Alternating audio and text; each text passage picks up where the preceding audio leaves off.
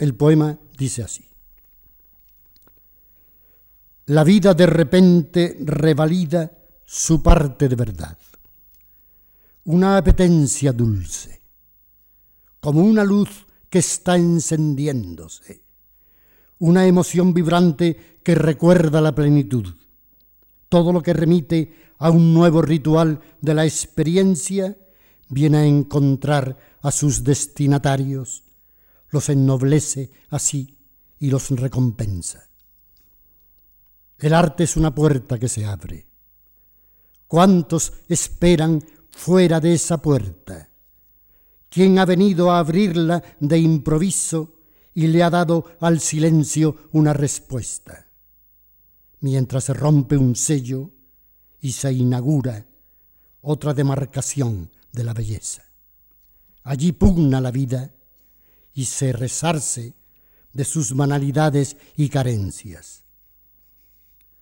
Una ya inmarchitable flor se yergue al borde de la fe, define y fundamenta la realidad creada, y el artista forja así su ficción más verdadera, incorpora a la historia el sedimento que pervive en su fondo de leyenda, enriquece a los otros y a sí mismo se nutre del caudal de esa riqueza. En el centro del sueño comparece la tutelar estirpe de una ciencia que abarca a las demás, porque procede de lo no visto y fluye y se reinventa desde ese alumbramiento en que se juntan un corto azar y una larga paciencia. Y allí pugna la vida y se resarce de sus banalidades y carencias. Pinturas, libros, músicas compiten en buscarle a la luz una luz nueva, otro modelo de conocimiento, un rango superior de convivencia.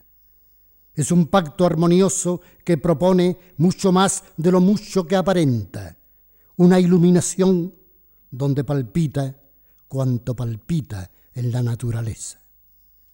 Belleza y libertad al fin comparten la seducción y algo que se asemeja a un condimento nuevo del placer ocupa el vasto mundo y lo interpreta. ¿Quién negará que en ese mismo instante un júbilo, un hechizo se genera y allí pugna la vida y se resarce de sus banalidades y carencias. Muchas gracias.